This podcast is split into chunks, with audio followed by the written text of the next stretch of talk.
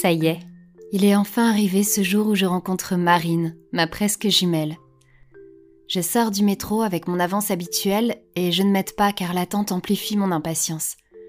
Elle arrive, m'a-t-elle dit. Elle se démêle les cheveux et elle arrive. Mais couplée, ou viens avec tes nœuds, ça m'ira très bien.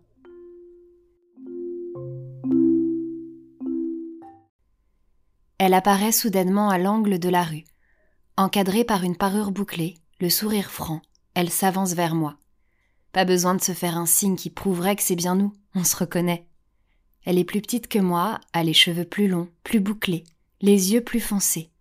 Je la scanne pour ne rien manquer de son être. On s'installe en terrasse et on enchaîne sans perdre une seconde les cocktails et les potins, comme deux amis qui débrieferaient de trente ans de vie. Elle rit fort, j'adore. Mes éclats se mêlent aux siens comme si on connaissait depuis toujours la chorégraphie de nos rires. On se promet des séances de sport communes. Elle est inscrite au même endroit que moi, aime les mêmes cours. Puis, elle m'offre un cadeau. Ah bon? Un cadeau? Mais pourquoi? Elle me dit qu'elle a pensé à mon anniversaire et m'a ramené un petit souvenir du musée du parfum à Grasse. C'est un petit flacon personnalisé à mon prénom.